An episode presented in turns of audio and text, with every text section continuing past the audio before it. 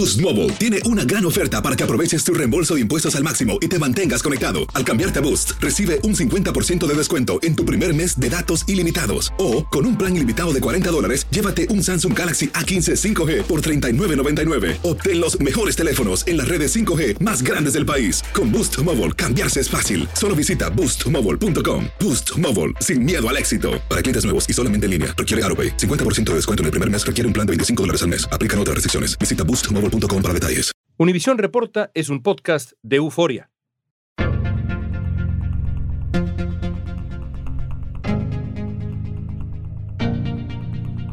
En las últimas dos décadas, China ha vivido grandes cambios, y Sigor Aldama, un premiado periodista y fotógrafo español que se ha enfocado en temas sociales, ha sido testigo de esa transformación. Aldama se fue a vivir a China en 1999 y 20 años después decidió volver a España. Hoy nos va a contar cuáles han sido los grandes cambios que ha sufrido China. El gobierno del Partido Comunista ha logrado que China haya dejado atrás la pobreza, ha conseguido que en torno a 800 millones de personas que vivían en la pobreza hayan salido de ella. También nos va a hablar sobre los límites a las libertades en tierra china y hacia dónde apunta el futuro del país asiático. Yo creo que el mayor riesgo que tiene China es el de una crisis económica, el de una crisis económica que impida continuar mejorando ese bienestar de la población. Eso sí que sería un verdadero problema político para el gobierno. Hoy es martes 14 de junio, soy León Krause y esto es Univision Reporta.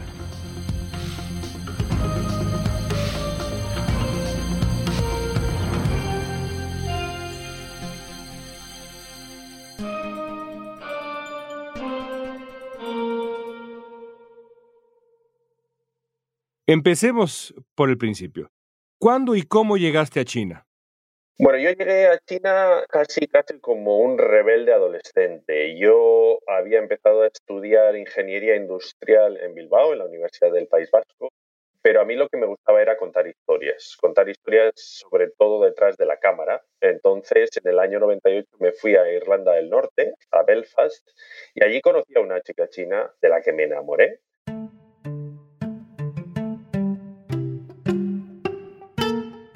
Con solo 19 años, al año siguiente, pues nos casamos y decidí irme a China en una de estas cosas que hacemos con esa edad, quizá poco pensada, poco reflexionada, pero que afortunadamente me salió bien.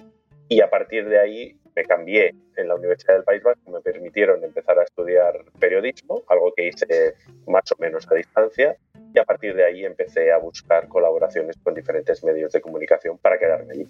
Los corresponsales extranjeros, los periodistas extranjeros que trabajan en países que no son los suyos, tratan de meterse, digamos, en el país que cubren, entender la sociedad pero desde adentro. Pero tú, como dices, te casaste con una mujer china. ¿Qué puertas te abrió como periodista esa relación personal? Yo creo que muchísimas. Al final, una de las mejores formas, si no la mejor forma de ver un país desde dentro, es formar parte de ese país de alguna forma. Y nada mejor que tener un vínculo familiar que une a ese país. Entonces, gracias a esa relación, entré de lleno en una familia china. De hecho, estuve viviendo con su familia durante un tiempo y obviamente esto facilita muchísimo contactos de todo tipo, ¿no? Desde los contactos meramente familiares, pero también las amistades, los contactos profesionales que se van abriendo. El hecho de ir siempre de la mano de una persona local abre muchísimas puertas, crea una relación de confianza de una forma mucho más rápida y sobre todo en un momento como era aquel. Quiero decir que la China de 1999 no es la China de hoy en día. En 1999 un occidental casado con una china era algo exótico en China. Entonces claro, eso provocaba también cierto interés en la gente a la que yo acudía, ¿no? Para todo tipo de entrevistas y era una forma también de romper el hielo, ¿no? Porque al final trabajaba yo con mi mujer, íbamos juntos, ya hacia las labores de traducción. Esto sin duda fue muy interesante a la hora de las primeras conversaciones, de esas primeras amistades. Cuando Sigor Aldama decidió irse de China, a manera de despedida, publicó un largo hilo en Twitter muy interesante sobre cómo había cambiado China desde que llegó hasta entonces. Entre las cosas que mencionaba Aldama, escribió, no importa cuánto chino hables, si no tienes rasgos orientales en China, siempre serás extranjero y tratado como tal. China es un país muy homogéneo, es un país de 1.400 millones de chinos, entre los que el 90% son de la etnia Han, con lo cual digamos que es un país muy etnocéntrico en el cual los rasgos físicos son los que son y están muy marcados. Entonces, simplemente por la apariencia, uno siempre va a ser considerado extranjero. No es un país todavía multirracial en el que haya una presencia ¿no? de extranjeros de otras razas, como puede ser, pues bueno, ahora mismo donde estoy en España. Entonces, eso siempre hace que uno se sienta extranjero porque ya solo por la cara, cualquiera con el que hable, pues me considera extranjero. Y aunque uno pueda hablar chino muy bien, pues la cara va a ser la primera barrera. Y esto es algo que yo creo que no va a cambiar en mucho tiempo porque al final los extranjeros somos una pequeña gota en el océano. Para que te hagas una idea, creo que hay 800.000 extranjeros en toda China, un, país de 1.400 millones de habitantes. Si lo comparamos eso a mi país, a España, donde son creo que ya más del 10% de la población, pues bueno, es fácil de entender y en Estados Unidos obviamente más todavía. Es una cifra que yo no conocía y que me parece fascinante. ¿Cómo lo explicas? Estamos hablando del segundo país más importante del planeta. ¿Cómo explicas una población extranjera tan minúscula? Hay varias razones. La primera barrera yo creo que es la cultural y idiomática. Hablar chino es algo que está al alcance de muy pocas personas. Es estudiar, aprender chino es una labor ardua que lleva mucho tiempo. Yo he pasado 20 años en China, no he tenido la ocasión de estudiarlo a fondo porque no he tenido ese tiempo y soy capaz de mantener una conversación, pero no voy a ser capaz de hacer una entrevista sobre temas como economía o tecnología en chino, porque este salto entre lo que es la conversación como una conversación, digamos, casual y una conversación profesional requiere de pues, un estudio concienzudo durante uno o dos años como poco para alcanzar ese nivel. Esto es algo que poca gente está dispuesta a hacer. Y luego hay otras barreras administrativas que son también las que hacen que sean muy pocos los extranjeros que vienen aquí. Es muy difícil conseguir un visado, es muy difícil conseguir una residencia de trabajo, hay muchísimas trabas para las personas que quieren ganarse la vida en China y obviamente pues esto es lo que hace que cada vez sean incluso menos los extranjeros. Hay oportunidades de trabajo muy interesantes para gente de todo el mundo y eso había atraído a mucha gente, pero ahora con la pandemia se están revirtiendo esos flujos y hay muchísima gente que se está marchando. La Cámara de Comercio de Europa en China creo que ha cifrado ya en el 50% el número de europeos que se han marchado de China desde que comenzó la pandemia, que es yo creo una cifra muy elevada.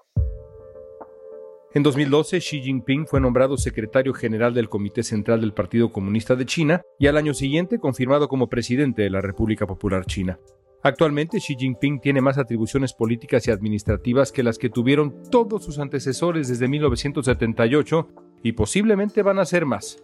El Comité Central del Partido Comunista Chino ha preparado las bases para encumbrar todavía más al actual jefe de Estado con la proclamación a perpetuidad de su mandato presidencial en un giro de concentración de poder que podría interpretarse como una segunda fase del esquema de gobierno y culto a la personalidad inaugurado por Mao. Hubo un momento en el que parecía, por lo menos desde afuera, tú lo viviste desde adentro, que China se volvería un país un poco más libre. ¿Ha habido una regresión autoritaria? Yo creo que ha habido una regresión autoritaria muy clara y esta es una de las razones por las que yo he decidido marcharme de China. En China vivimos una apertura muy esperanzadora hacia el año 2008, que fue precisamente cuando se celebraron los Juegos Olímpicos, cuando se establecieron unas nuevas normas para que la prensa extranjera pudiese trabajar en el país. Por ejemplo, estas normas decían que para conseguir una entrevista con una persona, cualquier persona, lo único que necesitábamos era su autorización, lo más lógico del mundo. ¿no? O sea, si quieres entrevistar a una persona, pues lógicamente esa persona tiene que estar de acuerdo. Pero es que antes pues en muchas ocasiones había que pedir una autorización a las autoridades competentes para poder hablar. Entonces hubo en ese momento una apertura con el presidente Hu Jintao que parecía que indicaba que la apertura económica terminaría siendo también cierta apertura política, que se irían respetando un poco más las libertades individuales. Coincidió también con eh, la irrupción de las redes sociales. En sus inicios fueron un espacio muy libre en el que los chinos podían expresar su voz sin tanto miedo a las autoridades. Y ahora, desde el año 2012-2013, que es cuando Xi Jinping accedió a la presidencia, hemos ido viendo una regresión muy preocupante. China, el verdadero hombre enfermo de Asia. Dichas palabras han generado fuertes reacciones de parte del gobierno que le revocó las credenciales a tres periodistas de Wall Street Journal una regresión, de una, digamos, una dictadura que se empieza a basar o a utilizar las nuevas tecnologías también como arma de represión. Esta es la primera vez en la China, después de que muriera el emperador Mao, que se expulsa a varios periodistas de una organización internacional de noticias al mismo tiempo allí donde antes había una libertad para expresarse, pues ahora hay censores que están haciendo horas extra para quitar todos los comentarios negativos, ¿no? O contrarios a las autoridades. Tenemos también a un presidente que ha eliminado esa regla que impedía a un presidente estar más de 10 años en el poder, o sea, dos legislaturas. Y parece que este año, bueno, pues Xi Jinping conseguirá acceder a su tercera legislatura, con lo cual es una persona que tiene un poder similar al que tuvo Mao Zedong en su día. El líder chino, Xi Jinping, aspira a asumir el tercer mandato al frente del Partido Comunista este otoño en China. Estamos yendo hacia una autocracia y esto yo creo que es algo preocupante no solo para China, sino para todo el mundo. Amnistía Internacional advirtió en un informe reciente que la situación de los derechos humanos en toda China ha empeorado. Activistas y abogados de derechos humanos denunciaron actos de hostigamiento e intimidación, juicios injustos, detenciones arbitrarias, en régimen de incomunicación, esto durante largos periodos, también tortura y otros malos tratos por ejercer simplemente el derecho a la libertad de expresión. Human Rights Watch también ha expresado su preocupación por la situación de los derechos humanos en China. La organización explicó que el gobierno ha creado un estado de vigilancia omnipresente con el fin de lograr un control social absoluto y usa su influencia económica y diplomática para evadir acciones o represalias internacionales. ¿Y los chinos no anhelan la democracia en tu experiencia? ¿No anhelan tener libertades políticas, sociales? Yo entiendo claramente que hay una represión incluso implícita e, en una dictadura de este calibre, pero ahí a ras de calle, ¿no anhelan la democracia y libertades políticas? No, yo creo que no. Yo creo que es cierto que la población china en general está satisfecha con su gobierno y con cómo gestiona el país. Yo creo que esto es así. De hecho, en el hilo con el que me despedía de China en Twitter, decía que no podemos los occidentales o nadie mm, debe tratar de cambiar a China. Yo creo que no somos nadie para decir a un país qué es lo que tiene que hacer, qué es lo que tiene que ser. Como occidental, como español, yo no quiero vivir en ese tipo de sociedad. Hay muchos chinos que tampoco quieren vivir en ese tipo de sociedad, pero siguen siendo una minoría. Yo creo que los periodistas damos muchísima voz a los activistas que tienen una sobrerepresentación en la prensa extranjera que no tienen en la propia sociedad china. La sociedad china no ha vivido nunca en una democracia, ha pasado del emperador al presidente comunista casi sin una transición y lo que quiere, y lo entiendo además, es vivir mejor. Entonces, el gobierno del Partido Comunista ha logrado que China haya dejado atrás la pobreza, ha conseguido que en torno a 800 millones de personas que vivían en la pobreza hayan salido de ella. Eso yo creo que es un milagro económico como no hemos visto nunca en la historia. Entonces yo creo que las libertades yo las aprecio personalmente, yo creo que son vitales para mí y para las personas que nos rodean, pero que no tiene por qué ser así para todo el mundo. Y eso yo creo que tenemos que respetarlo. En este segundo trimestre del año, la economía de China se desplomó y la pandemia ha sido un factor determinante. Más de 70 ciudades que representan el 40% de la producción económica nacional han aplicado medidas de control de COVID.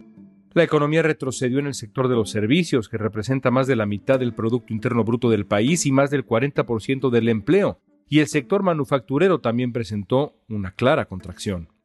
Es muy interesante lo que dices y sin embargo pienso si Xi Jinping y este momento no estira esa liga, es decir, si la prosperidad económica, que por cierto ha llegado también a una suerte de no parálisis, pero sí de momento complicado, si la prosperidad económica no encuentra su límite en la tolerancia social, cuando el gobierno se vuelve auténticamente autoritario. ¿Crees que hay ese riesgo en la China actual? Yo creo que el mayor riesgo que tiene China es el de una crisis económica, el de una crisis económica que impida continuar mejorando ese bienestar de la población. Eso sí que sería un verdadero problema político para el gobierno porque al final su legitimidad, como he dicho antes, se basa en eso, ¿no? se basa en que la gente viva cada vez mejor. Entonces, es cierto que estamos en un momento en el que cada vez China crece menos. Es algo lógico también, porque es muy fácil crecer cuando eres pobre y cuando ganas muy poco, que crecer cuando ya tienes un tamaño muy importante, ¿no? Eso ha pasado en Japón, ha pasado en Corea del Sur, pasa en Europa, pasa en Estados Unidos. Entonces, yo no creo que una crisis vaya a llegar por el autoritarismo del gobierno, pero ahora mismo con la pandemia y con lo que está sucediendo en Shanghai, con ese confinamiento tan duro que están viviendo los ciudadanos, empezamos a ver gente que se queja, gente que critica ese autoritarismo. Pero me parece que sigue siendo poca gente y que estas quejas desaparecen en cuanto el confinamiento desaparezca. El gigante asiático ha implementado nuevamente el confinamiento de grandes ciudades como Shanghái, que alberga a 26 millones de habitantes. Generalmente las protestas de los ciudadanos chinos suelen tener un componente más económico que político. Y yo creo que esto se va a mantener mientras la gente cada vez viva mejor y tenga esos derechos económicos básicos de alguna forma cubiertos. En China se ve a una juventud motivada, una juventud que confía en un futuro mejor y eso yo creo que es un motor de crecimiento, un motor que es precisamente lo que hace de China una sociedad tan vibrante. Mientras eso se mantenga, yo creo que el Partido Comunista no tiene nada que temer.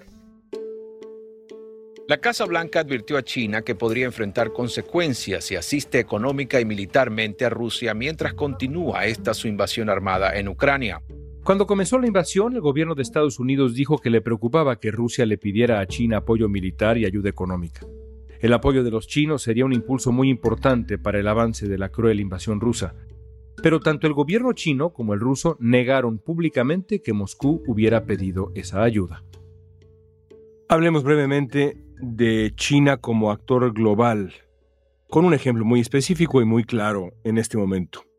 ¿Cómo interpretas el papel del gobierno chino en la crisis de Ucrania? El vínculo personal, por ejemplo, de Xi Jinping con Vladimir Putin es de verdad tan profundo? ¿Cómo explicas el papel que está teniendo China en este momento, en esta crisis tan severa?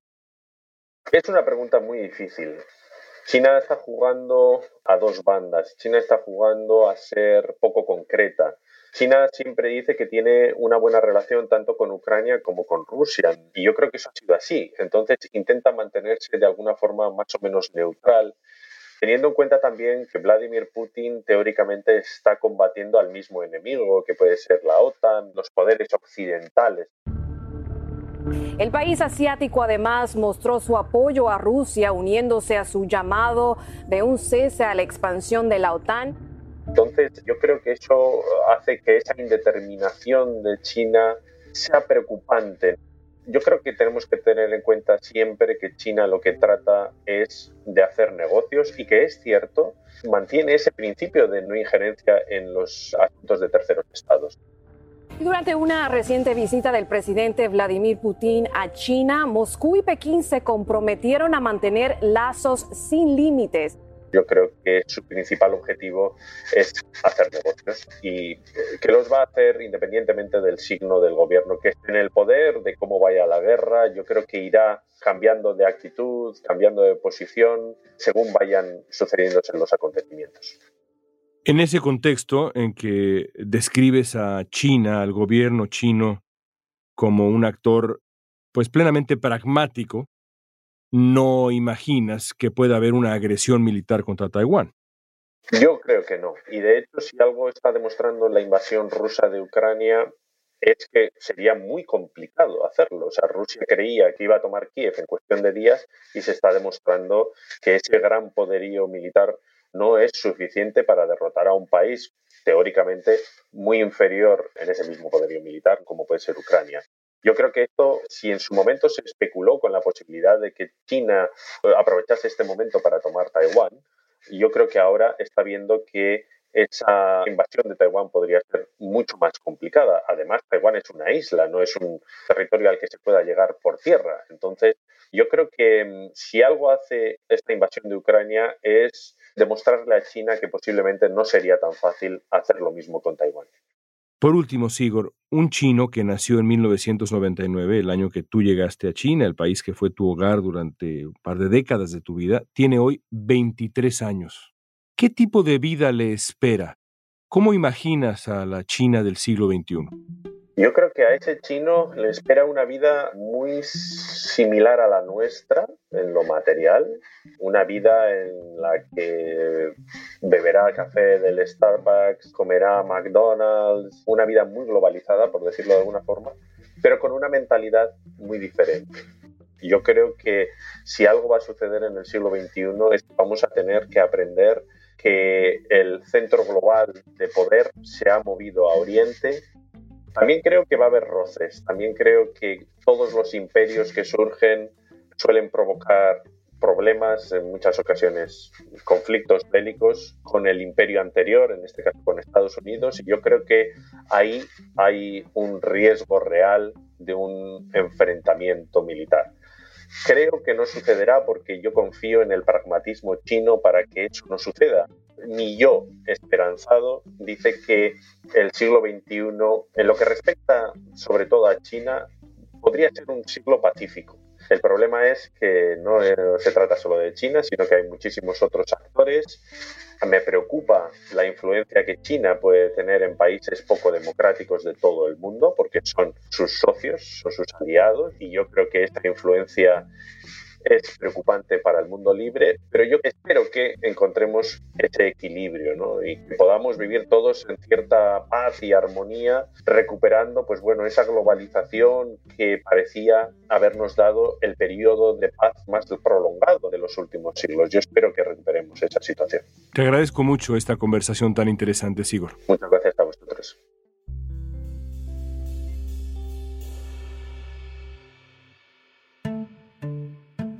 La semana pasada, durante una reunión con el secretario de Defensa de Estados Unidos, Lloyd Austin, el ministro de Defensa chino, Wu Qian, aseguró que su país no dudará en comenzar una guerra si Taiwán declara su independencia, cueste lo que cueste. Aunque Taiwán tiene su propio gobierno, antes perteneció a China y es considerada una provincia rebelde por el gobierno de Xi Jinping. En mayo, el presidente Biden declaró que si China intenta tomar Taiwán por la fuerza, habría una intervención militar de Estados Unidos. Lo que está más allá de cualquier duda es que el siglo XXI pertenecerá también a China.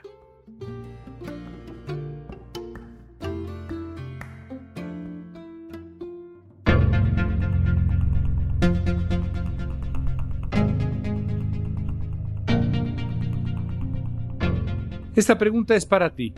¿Cómo imaginas el futuro chino?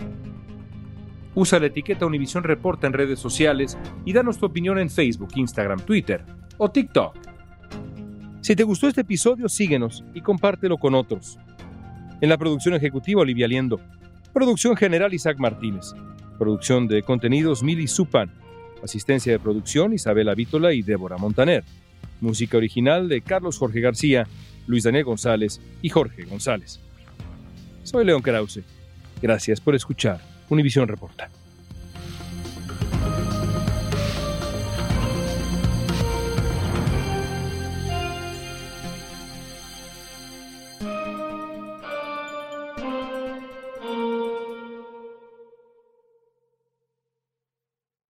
Boost Mobile tiene una gran oferta para que aproveches tu reembolso de impuestos al máximo y te mantengas conectado. Al cambiarte a Boost, recibe un 50% de descuento en tu primer mes de datos ilimitados. O, con un plan ilimitado de 40 dólares, llévate un Samsung Galaxy A15 5G por $39.99. Obtén los mejores teléfonos en las redes 5G más grandes del país. Con Boost Mobile, cambiarse es fácil. Solo visita boostmobile.com. Boost Mobile, sin miedo al éxito. Para clientes nuevos y solamente en línea, requiere AroPay. 50% de descuento en el primer mes requiere un plan de 25 dólares al mes. Aplican otras restricciones. Visita boostmobile.com para detalles.